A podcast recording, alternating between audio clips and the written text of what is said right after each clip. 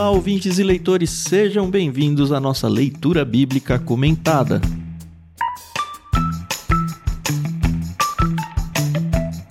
Eu sou o Thiago André Monteiro, arroba vulgutan. Estou aqui, como sempre, com a Carol Simão e com o Edu Oliveira e hoje nós vamos falar sobre Êxodo 5. Bom dia, tudo bem com vocês? Oi, pessoal, bom dia, tudo bem? Aqui é a Carol Simão. E aí, é, é o 4 de 42, então bora lá, que tem chão. Opa, bom dia a todos. É, tem chão, mas tem sido muito legal, né? Vai ser uma narrativa bem interessante. Por que 4, Carol? É 5? É 5, 5. Não, se você contou 42, são 6, né? Já foi o prefácio. Ah, tá, tá. é sexta que a gente tá gravando, né, Carol? Exato. É Não, e assim, as pessoas têm que entender que a gente faz um monte de coisa ao mesmo tempo, entendeu? Mas o importante é que eu li o certo, entendeu? que já aconteceu de eu vir pra cá tendo estudado o capítulo errado. Já aconteceu. Faz tempo. Faz parte. Faz. É que agora eu tico, aí não dá, aí não, não dá pra errar mais a, a, leitura. Temos que agradecer a Mundo Cristão por emprestar a NVT, tradução que a gente usa aqui no programa, e também agradecer a Maria Lídia por emprestar a trilha sonora que nós também usamos aqui no programa. O episódio de hoje será dividido em três blocos. Como já mencionamos, estamos no capítulo 5 de Êxodo e o primeiro bloco, que vai ser lido pela Carol, vai até o verso 5. Depois a gente não combinou, Edu, então eu vou jogar para você o segundo bloco. Você vai do 6 até o 14 e aí do 15 até o fim vou eu.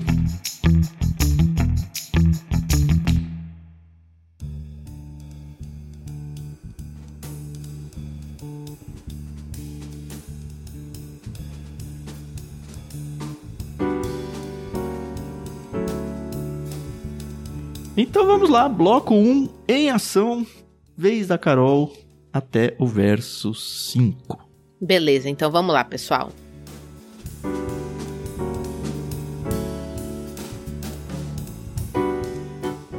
Depois disso, Moisés e Arão foram ver o Faraó e declararam: Assim diz o Senhor, o Deus de Israel: Deixe meu povo sair para celebrar uma festa em minha honra no deserto. Quem é o Senhor? retrucou o Faraó. Por que devo dar ouvidos a ele e deixar Israel sair? Não conheço o Senhor e não deixarei Israel sair. Então Arão e Moisés disseram: O Deus dos Hebreus se encontrou conosco. Portanto, deixe-nos fazer uma viagem de três dias ao deserto para oferecermos sacrifícios ao Senhor, nosso Deus. Do contrário, ele nos castigará com alguma praga ou pela espada. O rei do Egito respondeu: Moisés e Arão, por que distraem o povo de suas tarefas? Voltem ao trabalho. Olhem, há muitos do seu povo nesta terra e vocês os estão impedindo de trabalhar.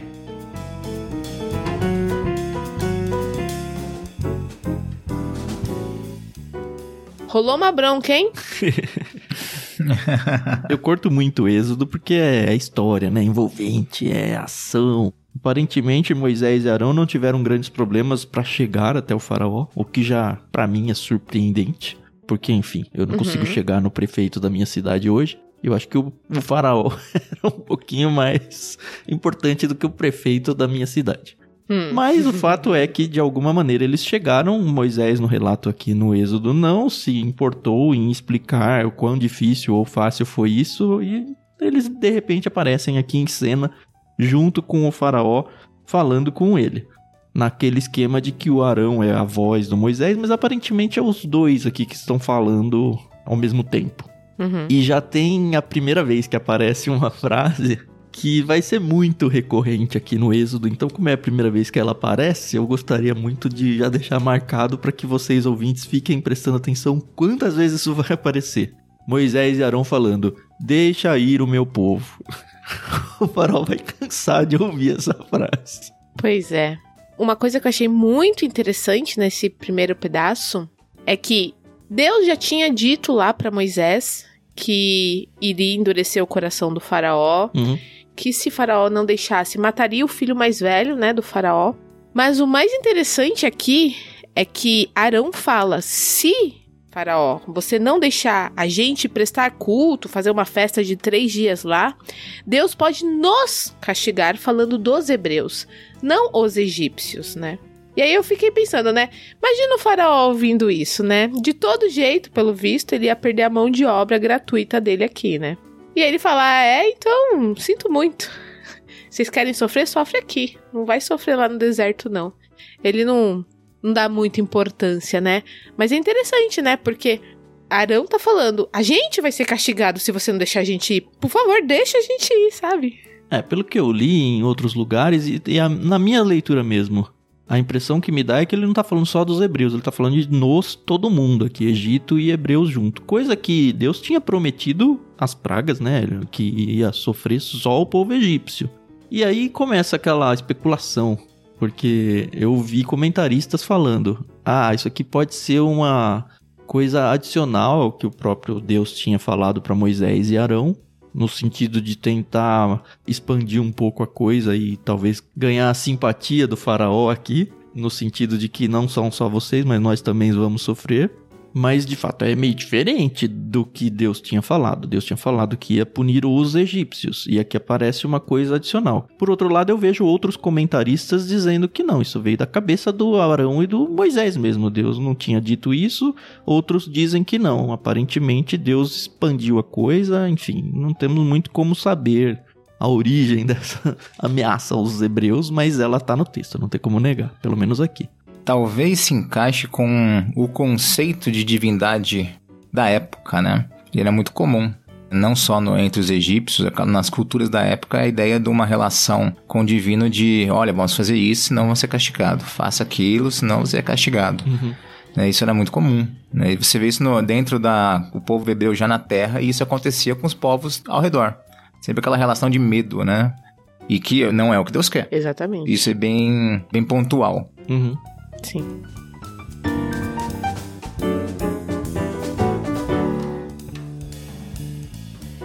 Eu acho interessante nesse início o verso 2. Eu acho que o verso 2 é muito interessante porque ele se apresenta, fala que o Deus de Israel e o faraó fala: Quem é esse cara? Não é? E o faraó era um cara que conhecia deuses de tudo quanto é jeito, né? Isso, isso. O panteão egípcio, assim, era algo assim grandioso, ele fala: Quem é o Senhor? E é aquela conversa, né, que nós falamos na última gravação do nome, né? Do nome secreto, né? Da divindade, aquele nome terrível. Ele fala: Quem que é isso? Eu não conheço. Por que, que eu tenho que deixar? A gente tem que lembrar que o faraó ele era considerado deus até por ele mesmo, ou semideus, ou sei lá que nome dá para isso. Isso. E o fato uhum. dele não conhecer é meio que um desprezo. Sim. Quem é esse cara aí perto de mim. Perto de mim tá entre parênteses aí, né? Nas entrelinhas. Eu não vou seguir um cara que eu não sei nem quem é. Exato. E se encaixa, né? Eu vou pro Novo Testamento agora lá. A parábola diz, diz o tolo no seu coração. Quem é Deus? Quem é Deus? Ah, eu faço as minhas coisas do meu jeito. Uhum. É, eu sou o senhor da minha vida. E a conversinha lá, né? A continuação lá, Deus falando assim, tolo. e aqui a mesma coisa, né? Tolo, você vai perder muita coisa e no fim das contas seu próprio filho, né? Então isso é bem forte aqui, esse questionamento dele, né? E assim, quem é Deus? Porque para mim ele não é ninguém e ele vai atrapalhar o meu projeto, o meu trabalho, eu tô perdendo dinheiro com isso aqui. E isso é muito comum nos nossos dias, né? Nossa cultura capitalista, nossa cultura pós-moderna, né? Quem é Deus? Não, o que importa aqui é minha capacidade de produzir, de ter dinheiro, de ter, de ter, de ter. E quem é Deus? Então esse primeiro contato aqui é bem a apresentação de Deus, né, para as pessoas. Uhum. E mais interessante, ele não só desdém da divindade, né, de Deus, mas ele falou: oh, vocês estão atrapalhando aqui, vocês não estão vendo o povo ali, porque possivelmente, possivelmente, tá? Isso, de novo, conjecturas, eu gosto de imaginar como é que as coisas elas vão estar tá acontecendo. Quando Arão e Moisés foram falar com o Faraó, o povo ficou naquela expectativa, né? Será que a gente vai? Será que a gente não vai? Então, na minha cabeça, tá bom? Eles não foram trabalhar naquele dia. Muitos até já estavam ali preparando as malas e os alimentos para levar e se preparando para uma viagem, né? Porque se o faraó deixasse, né? Perna para quem te quer. Já tá tudo no esquema, né? É, o comentarista na NVT de estudo fala isso aí. Ele falou que parece o povo tinha antecipado a liberdade prometida e parado de trabalhar. é bem possível, talvez até bem provável que isso tenha acontecido mesmo. Tem acontecido, né? E aí o faraó fica danado, né? Vocês estão atrapalhando. Poxa vida, aqui, ó. Como o Edu falou, tô perdendo dinheiro. Tempo é dinheiro e vocês estão aqui. não, não tem nada dessa palhaçada não de sair pra ir festejar Deus. Quem é Deus, né?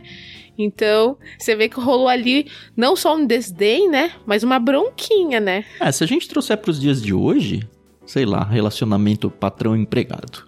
Vai experimentar um empregado falar: Ó, oh, eu preciso de um dia da semana aqui pra fazer alguma coisa pra igreja. Vê qual é a resposta do seu patrão, né? Né? Não é muito diferente. E, assim, é o esperado do faraó. Por todo o contexto de escravidão, que a gente já falou algumas vezes. Mas, uhum. cara, é a força braçal do Egito. Não tem como abrir mão e falar, ah, tudo bem. Vai lá.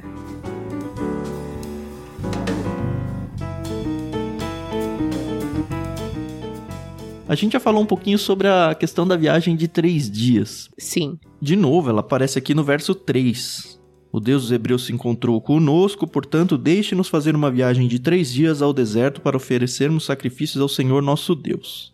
Eu já externei o meu incômodo com esse discurso ao farol, porque já tá claro para os hebreus, pelo menos para os líderes hebreus, que o plano é que o povo fuja, não é que vá lá adorar e volte. Por isso que me incomoda um pouco. Agora, de novo, porque esses três dias estudando para esse capítulo, eu fui conduzido por um dos livros que eu estudei. Aí é o capítulo 8, que vai explicar esses três dias. Eu acho que, apesar de a gente não ter chegado lá, vale a gente mencionar os versos 25 e 26. Porque, como eu disse no começo do episódio, o Moisés e o Arão vão várias vezes à frente do faraó e vão negociando uhum. com ele, né? Deixa sem meu povo. E lá no capítulo 8 diz assim: olha. O faraó mandou chamar Moisés e Arão e disse: Vão e ofereçam sacrifícios ao seu Deus, mas façam-no aqui mesmo, nessa terra. Ele não quer deixar o povo ir, né? E uhum. aí vem a explicação. Não seria certo, respondeu Moisés. Os sacrifícios que oferecemos ao Senhor, nosso Deus, são detestáveis aos egípcios. Se apresentarmos hum. aqui mesmo nossos sacrifícios, que os egípcios consideram detestáveis, eles nos apedrejarão. Então, aparentemente, existe um argumento para justificar essa saída de vamos lá, vamos fazer um negócio que é muito feio, enfim, é a matança dos animais. A gente sabe como eram os sacrifícios do Antigo Testamento e aparentemente era uma ojeriza para os egípcios simplesmente ver e participar, mesmo que indiretamente, dessa coisa toda. E porque tem aquela coisa que eles adoravam alguns animais, né? Sim. Eu não sei qual é o contexto e tal, mas. Talvez ofendesse e tal, né? Exato, tem isso, né? Não tinha parado para pensar, mas é verdade. Bem contemporâneo, né? Hoje em dia, né, tem coisas que você fizer, não, mas não pode. Não, isso, isso é um absurdo, não pode acontecer esse tipo de coisa. Não, a gente não aceita isso, né? Imagine só a potência que era o Egito, né? Na vanguarda da escrita, né? Na cultura da época. Assim, ah, vocês querem fazer tipo, essa adoração antiquada? Esse o tempo não é? mudou. É? Vai, vai maltratar o um animalzinho. Uhum. Não tô dizendo que tem que maltratar animais, tá? Não é isso não, tá? Calma aí, povo que gosta claro, de bichinho. Claro. não é essa a questão. Mas você percebe que, às vezes nós percebemos esses links assim. isso é um absurdo. Como algo assim vai maltratar o, o boizinho lá, o cabrito? é, e como a Carol falou, isso pode ter um, um quê de ofender os deuses do Egito de alguma forma. Sim, talvez, sim. Talvez. É. Sim. Até porque, se você olha, né, quem gosta de aqueles hieroglifos, aqueles desenhos, né, é interessante que era o corpo humano com cabeças de animais. Já viram, viram isso? Quem assistiu Indiana Jones? Uhum. A, a turma oitentista aqui, né? Aquelas cenas, né? acho que do primeiro uhum. filme, né? O Templo Perdido lá e tinha, né? Cabeça de águia, cabeça de gato, né? Essas coisas assim. Então acho que era bem. Indiana Jones tem só três filmes, né? É isso, né? Não, Quatro. são cinco. É, tem um tá, quinto tá, que vai tá, sair é. agora. Não, três. Deixa quieto. O resto é não canônico, vai. Ah, sim, sim, é. verdade, verdade. Tem o Harrison Ford? Tem, mas não é de verdade. Talvez se redima nesse final aí, eu tô. Eu acredito nisso. Eu creio. Não vai redimir, não, Carol? A Carol já tá me desanimando aqui. Não, gente. Ah, Sinto muito. que coisa, que triste. Você já assistiu? Já saiu esse filme? Já, gente, já saiu. O 5? É ruim também? Uhum. É ruim igual o 4? É péssimo. É horrível. Aí acabou com a minha infância. Bom, então só tem três. É. Voltemos aqui, Bom, voltemos aqui pro, Voltemos. É. pra imagem real, né? Então, o que acontece? Ele questiona isso, mas é importante lembrar que o plano não era uma fuga, né? Era saída mesmo. Então, Deus não ia não ia mudar o plano, o plano estava feito. Uhum. Esse é o argumento pra inflamar mesmo, né? Aliás, é o que ele mostra no capítulo 4, pra mexer com o brilho do faraó. O argumento é: deixa eu mexer com o faraó. E mexe. Sim. Oh. Deixa eu deixar ele irritado com esse negócio, né? Porque vocês vão sair, vão sair em marcha, né? Em marcha triunfal, né? E sem botar a mão em armas. Isso é mais incrível, né? Isso que é da hora, né?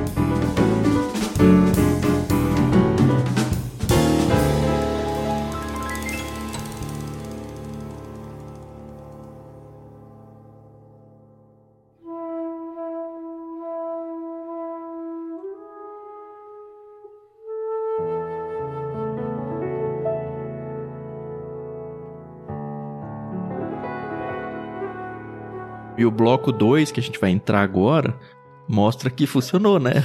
O faraó tá um pouquinho bravo, né? Coisa pouca. Imagina. Vamos lá, Edu, sua vez de contar o que aconteceu aí, qual foi a reação do faraó. Bora lá.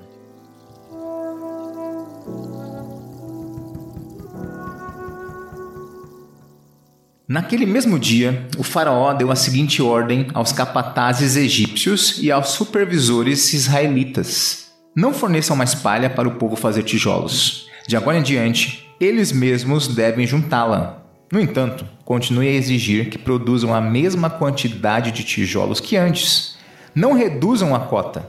Eles são preguiçosos e por isso clamam: Deixem-nos sair para sacrificar ao nosso Deus. Aumentem a carga de trabalho deles e cobrem o cumprimento da tarefa. Isso os ensinará a não dar ouvidos a mentiras. Os capatazes e os supervisores saíram e informaram o povo. Assim diz o Faraó: Vocês não receberão mais palha, saiam e ajuntem-na onde puderem encontrá-la. No entanto, continuarão a produzir a mesma quantidade de tijolos que antes. Então o povo se espalhou por toda a terra do Egito para juntar a palha que sobrava das colheitas. Enquanto isso, os capatazes egípcios continuavam a pressioná-los. Completem sua cota diária de tijolos, como faziam quando nós lhes fornecíamos palha. E açoitavam os supervisores israelitas que haviam sido encarregados das equipes de trabalhadores. Por que não completaram a cota nem ontem e nem hoje? perguntaram.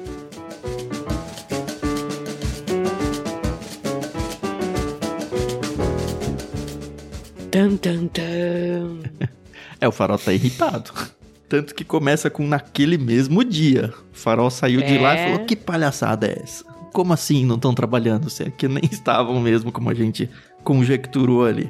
Ainda fala que o povo é preguiçoso, né? Poxa vida. Tudo parado. Como vou montar minha cidade? Como eu vou fazer mais uma pirâmide? Como assim? Né, não? Tem uma questão técnica aqui da engenharia, que é o uso da palha. Tem uma bíblia legal, uma bíblia de estudo arqueológica que fala um pouquinho sobre isso. E praticamente todos os lugares falaram, né? Explicam esse negócio da palha, porque, enfim, é diferente do jeito que a gente faz tijolo hoje. Mas eles faziam tijolos assim. Eles misturavam barro com palha e a palha era um componente que servia, vai, para dar liga no barro. Uhum. E aí eles colocavam em formas e deixavam secando no sol. Então quando secava, formava um tijolo que acredito que seja um conceito bem parecido com o nosso tijolo de hoje. Uhum. Agora, vai fazer sem palha, não segura. A hora que seca, o barro fica tudo quebradiço, não dá essa liga. E aparentemente alguém juntava essa palha, não sei se um outro grupo de hebreus que tinha essa função, ou se os egípcios recolhiam essa palha de algum lugar e colocavam na mão dos escravos. Fato é que agora não tem mais palha. Se virem. Tem que pegar palha onde der e ai de vocês se não entregarem a cota e dado que eles eram escravos, não devia ser uma cota fácil de ser atingida. Pois é, né? Eu nunca trabalhei na área da construção, mas eu sei que, fora esse, fato aí do, do que o Tan falou, do tijolo ficar quebradiço, acidentes também acontecem. E nunca estive no Egito, não sei como funcionam as coisas, mas pelo que eu já vi pela televisão, em livros, Eram uns tijolos assim, bem pequenininho, né? Parecia que eles têm assim uns dois por dois de altura, largura uns cubos, né? Então você imagina, você tá colocando ali em cima, opa, escorregou, pá, pum, quebrou. Um a menos, né? Então a logística ali não era fácil. É, pensando nisso, é interessante observar essa questão do tijolo, porque quando a gente fala das pirâmides, não que foram judeus ou não que fizeram, uma boa uhum. controvérsia nisso aí, até pela região, mas quando a gente tem aquela ideia, né, de serem pedras, né, e tal, mas como que ia ser para carregar, né, colocar aquela pedra, né, fazer a engenharia para montar? E quando a gente pensa em tijolo, fica mais fácil de entender, porque até ele pode ser formado no próprio local. Né, pensando hum. na construção, né, eles faziam uma forma ali, enchiam de barro lá, formavam e iam pro próximo. Aí você vai subindo uhum. de forma bem mais simples, mas era pra época, era uma baita engenharia, né? Hoje em dia ninguém Sim. faz isso desse jeito. É muito louco. Eu, eu também acho, não, com certeza.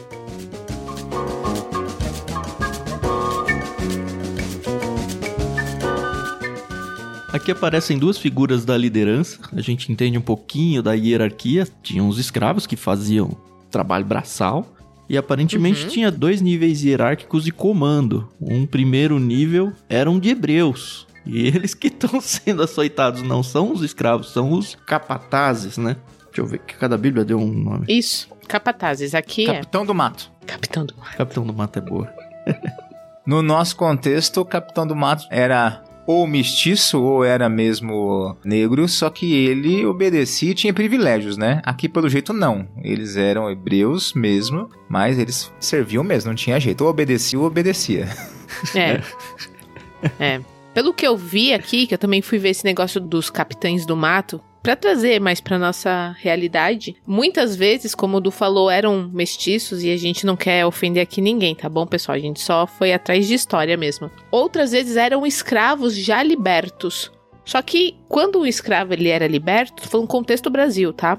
Ele era muitíssimo pobre, né? Tinha trabalhado a vida inteira e não tinha nenhum recurso. Então eles trabalhavam como capatazes para ter o mínimo de sustento. Se você, inclusive, entende mais do assunto do que nós, pode chamar a gente, dar uma aula de história que a gente vai amar, tá é. bom? Ah, tá aqui, ó, no verso 13, 13 e 14, de acordo com a NVT. Eu tô confundindo porque, dependendo da tradução, eles usam termos diferentes até intercambiáveis. Mas Sim. pela leitura da NVT que a gente fez, os capatazes são egípcios, isso aparece no verso 13.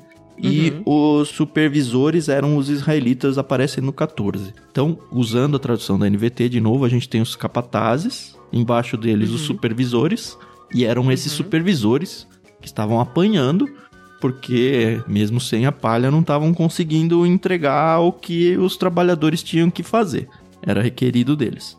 As famosas cotas. Quem trabalha com cotas hoje sabe o desespero que é viver tentando fechar o mês é verdade.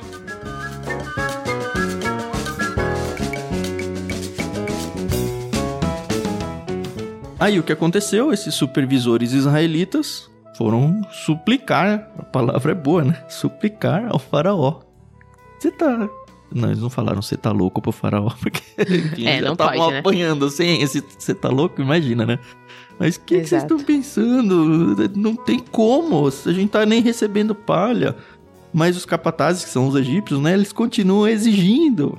Façam tijolos, a gente é açoitado constantemente. E para eles, sendo os líderes, mesmo os judeus, eles, acredito eu, que eles não eram açoitados no dia a dia. Talvez os escravos, o peão de obra lá no fim da ponta. Mas eles tinham, por ter né, a liderança, eles né? deveriam ter algum tipo de privilégio mínimo que fosse. Só que agora eles estão sendo açoitados também. Só que isso já é a terceira e última parte, né? Hum, já então. Já entrou, que é a partir do Guarda capítulo aí, daqui 15. a pouco a gente volta. Só pra fechar, vai. Esse segundo bloco. Tá certo.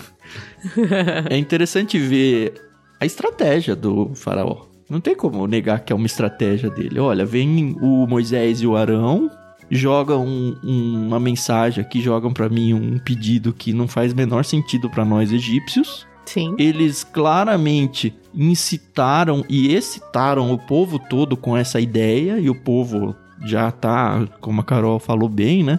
Montando as malas para sair. É. Qual que é o plano dele? Jogar o Moisés e o Arão contra o próprio povo. E funciona. Não tem como negar, funciona.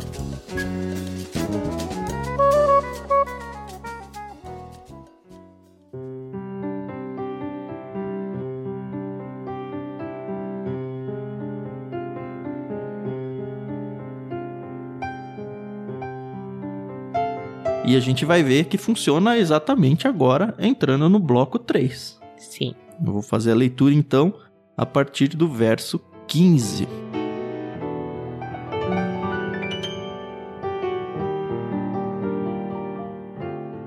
Então os supervisores israelitas foram suplicar ao Faraó: Por favor, não trate seus servos desse modo.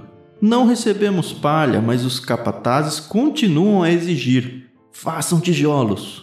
Somos açoitados constantemente, mas a culpa é do seu próprio povo. O faraó, porém, gritou: Vocês são preguiçosos, preguiçosos. Por isso, andam dizendo: Deixem-nos sair para oferecer sacrifícios ao Senhor. Voltem agora mesmo ao trabalho. Não receberão palha, mas terão de produzir a mesma cota de tijolos. Quando os supervisores israelitas ouviram: Vocês não poderão reduzir a quantidade de tijolos produzidos por dia, perceberam que estavam em sérios apuros. Ao sair do palácio do Faraó, encontraram Moisés e Arão que os esperavam do lado de fora. Eles disseram aos dois irmãos: O Senhor os julgue e os castigue por terem feito o Faraó e seus oficiais nos odiarem. Vocês colocaram uma espada na mão deles e lhes deram uma desculpa para nos matar. Moisés voltou ao Senhor e disse: Por que trouxeste toda essa desgraça sobre esse povo, Senhor? Por que me enviaste? Desde que me apresentei ao Faraó como teu porta-voz, ele passou a tratar teu povo com ainda mais crueldade. E tu não fizeste coisa alguma para libertá-lo.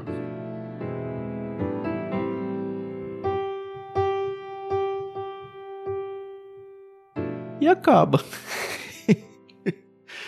a gente vai ter a conclusão, não vai concluir, né? Mas a gente vai ter a resposta de Deus logo que abrir o capítulo 6. Mas a gente não tá falando do capítulo 6 ainda, então a ideia é que fique no ar e você volte na semana que vem aqui com a gente para ouvir isso. O que a gente tem que falar aqui é o que eu estava dizendo no fim do bloco passado: o plano do farol funcionou.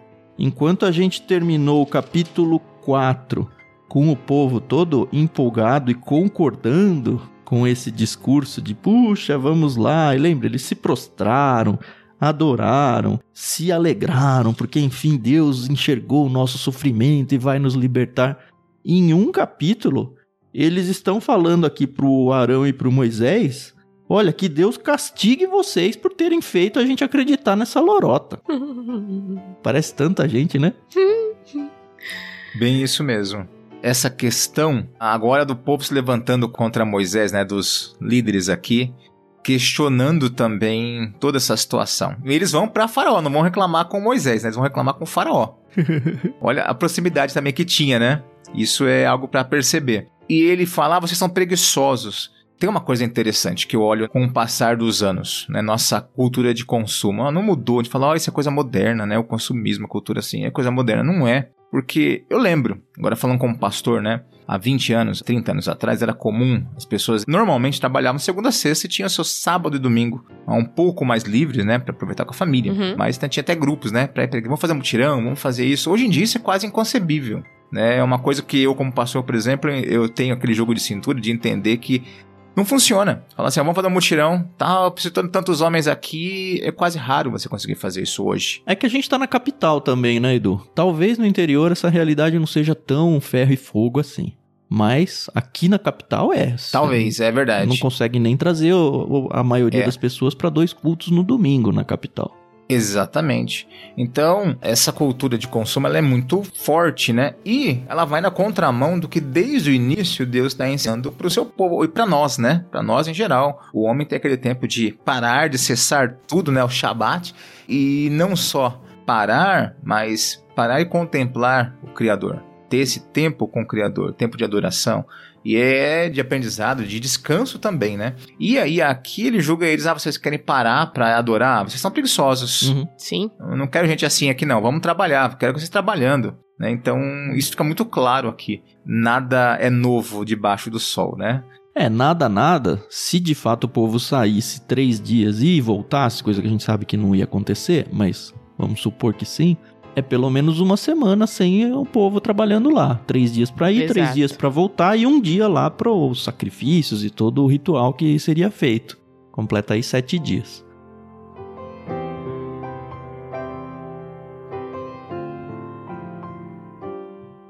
Mais uma coisa também que é bem interessante, obviamente a gente lendo o texto, a gente fala, poxa, mas Moisés sabia que Deus ia libertar o povo. Ele já tinha dito, ele tinha dito que iria endurecer o coração do faraó, que mataria o filho mais velho do faraó, que estaria com ele o tempo inteiro, porque ele era o Deus daquele povo. E aí a gente vê que Moisés, ele meio que se desespera, né?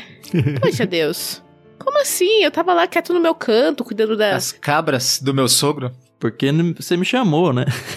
É, isso aqui sou, sou eu parafraseando, né? É, tava cuidando ali das cabrinhas, tava com os meus filhos, minha esposa tava comigo, né? Moisés, ele poderia parar aqui e falar: chega, eu tava vivendo minha vida 40 anos, e aí o senhor vem e me chama pra viver isso aqui, né? E aí a gente pensa, né? Quantas vezes a gente faz isso? Uhum. Quantas vezes a gente passa por um problema que quando a gente olha depois lá pra trás, a gente vê que nem era um problema. mas na hora que a gente tá vivendo, a gente fica, mas Deus, eu tava quieto no meu canto ali, e o senhor falou vá, e eu fui. Pra isso, né? Então, a nossa memória é muito curta. E eu acho muito engraçado como a gente tem a facilidade em criticar a atitude de Moisés, depois do povo. É. Mas a gente faria igual, gente. E se a gente não fizesse pior. É, a gente não pode esquecer que o Moisés ele está sendo treinado para ser líder. E aqui ele está no começo de uma vida de liderança. Não aconteceu nada ainda nessa escola de liderança dele. Uhum. Claramente, primeiro de tudo, né? É interessante isso que a Carol falou. Deus já tinha dito que ele endureceu o faraó e que o faraó não deixaria o povo sair assim tão facilmente. E que ia ser necessário Sim. pragas, a matança dos primogênitos e tudo. Mas claramente Moisés não antecipou o efeito que a recusa e qual seria a reação do faraó em relação a isso. Quando o Arão e o Moisés foram conversar com os líderes do povo, isso do capítulo passado, acredito eu que eles falaram o discurso todo de Deus, dizendo que, ó, o faraó não vai deixar de primeira. E o povo, os líderes, concordaram com esse discurso. O que estranha o fato dessa reação deles aqui. Óbvio que é estranho até a página 2, porque enfim, eles estão sendo açoitados, eles estão sofrendo, eles já eram escravos super cobrados e agora está sendo cobrado ainda mais. Não é fácil. A gente sabe que não é fácil. Agora, olhando para Moisés como um líder, eu li um trechinho aqui muito interessante. De novo, eu não anotei da onde, mas diz o seguinte: olha. Os servos escolhidos de Deus é uma aplicação, talvez seja da Bíblia Wiersbe, eu gosto muito dela porque ela aplica muito aos nossos dias. E acho que essa frase toda cabe a nós hoje. Os servos escolhidos de Deus devem esperar oposição e falta de compreensão, porque isso faz parte do que significa ser líder. E os líderes devem saber ficar a sós com Deus, abrir o coração e buscar força e sabedoria da parte do Senhor. Isso me fez pensar bastante, me fez pensar coisas tanto para o Moisés quanto talvez principalmente para os líderes, os hebreus, os escravos, no sentido de que quando apertou a situação, eles foram falar com o faraó. Uhum. Por que, que eles não foram falar com Deus? Não estavam acostumados, né? Quando a gente tem os nossos problemas, a gente vai reclamar para quem? Essa frase que tem no final é ah, que eles estão reclamando, né, pro Moisés e pro Arão. Trouxeste toda Uhum. essa desgraça. É interessante, a NVT ela coloca como uma opção de tradução como fizesse todo esse mal. Cara, você tá falando que Deus fez todo esse mal. Será que Deus é bom mesmo? Sabe, a gente quando tá em situações que tá sofrendo e onde as coisas parecem que estão pior, é quando a nossa fé tá sendo testada. Será que É. Deus é bom mesmo? Será que ele é fiel? Será que ele é poderoso? Ele acabou de prometer que ele ia fazer isso. E inclusive cantou a bola de que ia ser doloroso. Às vezes ele não vai aparecer, às vezes não, ele não vai aparecer no nosso ouvido cochichando e contando pra gente o, o plano, mas ele tem o plano. Uhum. E o plano muitas vezes vai ser a gente sofrer, vai ser a gente se dar mal no começo, esperando o quê? Uma reação da nossa parte em busca de fé, de falar, ó, eu vou atrás de Deus. Eu não vou atrás de reagir ou buscar auxílio em situações fora de Deus, sabe? Em vez de, de procurar o faraó para se queixar, esses capatazes tinham que ter ido atrás de Deus. Os capatazes não, né? Porque na NVT os capatazes os são supervisores, os, os egípcios. Né? Os supervisores tinham que ter recorrido ao próprio Deus. Ao Arão, que, enfim, não está muito claro ainda o papel dele como sacerdote ou intermediador entre Deus e, e os hebreus aí, mas que fosse a Moisés e Arão e falar, ó, oh, fala com Deus, olha a nossa situação, mas eles não, aparentemente não fizeram isso. Deram um bypass aí, ignoraram Deus, falaram que Deus tá fazendo mal a nós. Em um capítulo, caramba. Me ofende isso de verdade. Mas ao mesmo tempo, me mostra que quantas vezes eu agi igualzinho eles. Porque a hora que aperta o calo, a hora, sabe, com perdão da palavra, a hora que a água bate na bunda, a gente tende a esquecer Deus rapidinho. E ir atrás de reclamar com o chefe, com o pai, com o bispo, não importa. A gente vai reclamar com as pessoas erradas. Uhum. E com uhum. quem muitas vezes não tem poder. Exatamente. E é interessante quando a gente pensa ele sendo trabalhado aqui para liderar, ou ele assumindo liderança de fato, não tem jeito, né? Quando você tá, você assume liderança, você vai entrar naquela questão de, de sofrer oposição e ter que aprender a entender isso. E eu gosto de uma frase do Ed Stetzer, né, um teólogo, um pastor americano, e ele fala desse jeito num dos livros dele: se você quer que pessoas gostem de você, ele fala, não seja líder. E ele continua: se você quer que pessoas gostem de você, vai vender sorvete. Já viu? Ninguém olha com cara de borrada pro sorveteiro. Ninguém olha, ah, um sorveteiro vindo ali. É. Então, é o desafio da liderança, né? ah, um sorveteiro passando ali, que coisa absurda. Ninguém faz isso. Todo mundo gosta de sorveteiro. Então, é um desafio, né? Já Moisés sendo preparado ali. E talvez Moisés, olha, eu trazendo pra cultura pop aqui o negócio, né? Talvez Moisés, se existisse o Frozen na época dele, ele ia falar assim: puxa, entendo o coração lá do. Como que é o carinha lá que era. Cantava musiquinha que bicho é melhor do que gente? O Christoph. Christoph. Isso, lembra que ele é um cara emburrado, não gosta de gente, porque ele decepcionou, né? Ele fala, bicho é melhor do que gente, né? E talvez Moisés ficava naquela, puxa, quando eu tava lá com das ovelhas, das cabras do meu sogro, né? Tão mais fácil pelas montanhas e isso e aquilo. Agora esse povo que reclama. E ele vai experimentar isso, olha, por 40 anos. Ele tá começando a se calejar aqui, né? Tá começando agora. Quer dizer, onde eu fui me meter? E por que raios a gente busca ser líder então, hein, Edu? Não pra é? Quê? que a gente busca. A gente podia ser um pastor que vende sorvete, pelo menos. pastor água para açúcar. Olha só que o povo quer ouvir é o grande desafio. E Moisés é uma liçãozinha pra Pior gente. que tem uns pastor que vende sorvete aí, né? E aí ele compromete a liderança. Exatamente. E é aqui que Moisés já começa a experimentar isso. Mas é muito bom porque acontece uma coisa aqui. Ele recebe essa situação e parece que ele silencia, ele não logo de cara já sai se opondo a esses homens aí. Ele vai conversar com Deus, com quem pode resolver mesmo. Isso é uma coisa boa que você vê em Moisés. Aliás, nós vemos isso acontecendo muito para frente na vida no caráter de Moisés, com exceção do erro lá lá na frente que a gente vai falar depois. que aí ele dá uma, uma escorregada, aí ele, aí ele se ira. Mas até então você vê sempre Moisés sendo esse mediador que escuta, que observa, trata em momentos pontuais, mas que normalmente ele vai conversar com Deus a situação, vai levar para Deus a situação e na sua humanidade mesmo, questionando. E aí, por que isso mesmo? É desse jeito mesmo? Uhum. Acho que é isso. É isso, gente. É isso.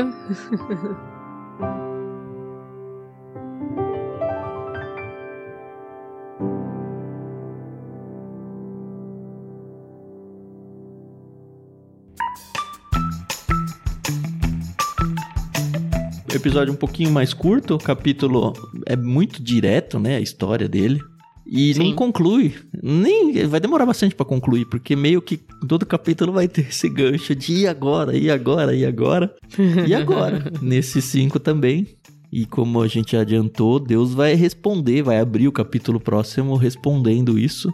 E é meio que, a gente vai ver, né? É meio que Deus falando, tá, agora o cenário está pronto para eu começar a agir.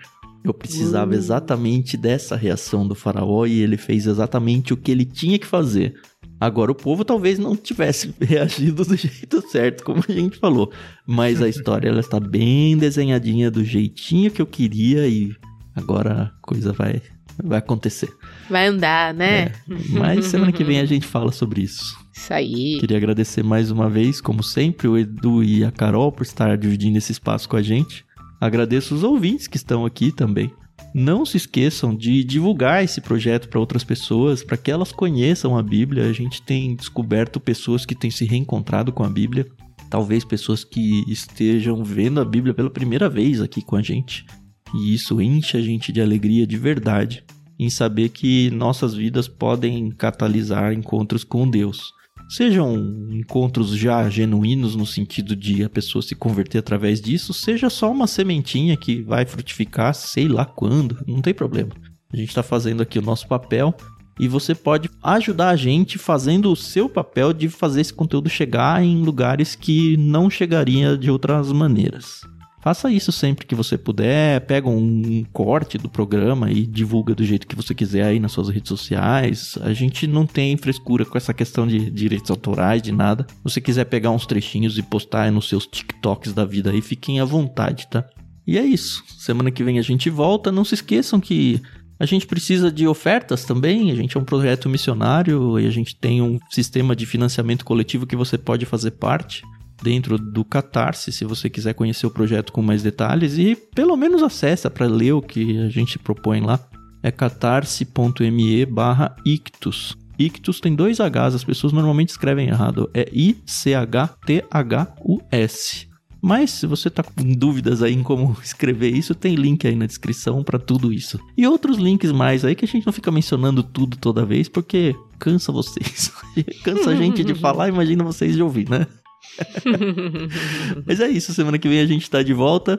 Orem por nós sempre e obrigado a todos. Até mais. Isso aí, pessoal. A gente agradece demais as orações. A gente agradece demais quem tem contribuído. Vocês moram no nosso coração. Não conhecemos todos pessoalmente, mas saibam que cada nomezinho que vai aparecendo para nós realmente vai aquecendo o nosso coração e somos gratos a Deus por vocês. E se você gosta desse projeto, divulga para um amigo que ainda não conhece ele. Se você divulgar para um amigo, vai feito aqui pirâmide, né? Uh, cuidado. né? Mas não tem recompensas. Pirâmides do Egito, né? É. Não tem recompensas físicas, só espirituais, tá bom? Então divulga aí. Todo mundo faz parte daquele grupo do WhatsApp, onde só tem bom dia, boa tarde, boa noite. Então joga lá um conteúdo bacana, entendeu? Você vai fazer um bem danado pros seus familiares, amigos, colegas, tá bom? E olhe por nós. É, esse é um projeto muito sério que a gente leva a sério, a gente tira um tempo para estudar, para tirar dúvidas, enfim. Ora pelo pastor Edu, ora pelo Tiago, ora por mim, pelas nossas famílias. E a gente agradece a paciência a audiência e nos ouvimos no próximo episódio. Até mais. Muito obrigado, cada ouvinte aqui. Obrigado, Carol. Obrigado, Tan. É tempo sempre muito agradável, muito bom e em especial falar sobre a palavra de Deus é uma grande bênção. Eu aprendo com vocês nessa leitura coletiva aqui e espero que tenha sido bênção para a vida de cada ouvinte aqui, ouvindo hoje conosco, ou quando você esbarrar né, nesse capítulo, chegar nesse capítulo aí. Espero que possa ser proveitoso e abençoador para sua vida. Um grande abraço para vocês e até a próxima.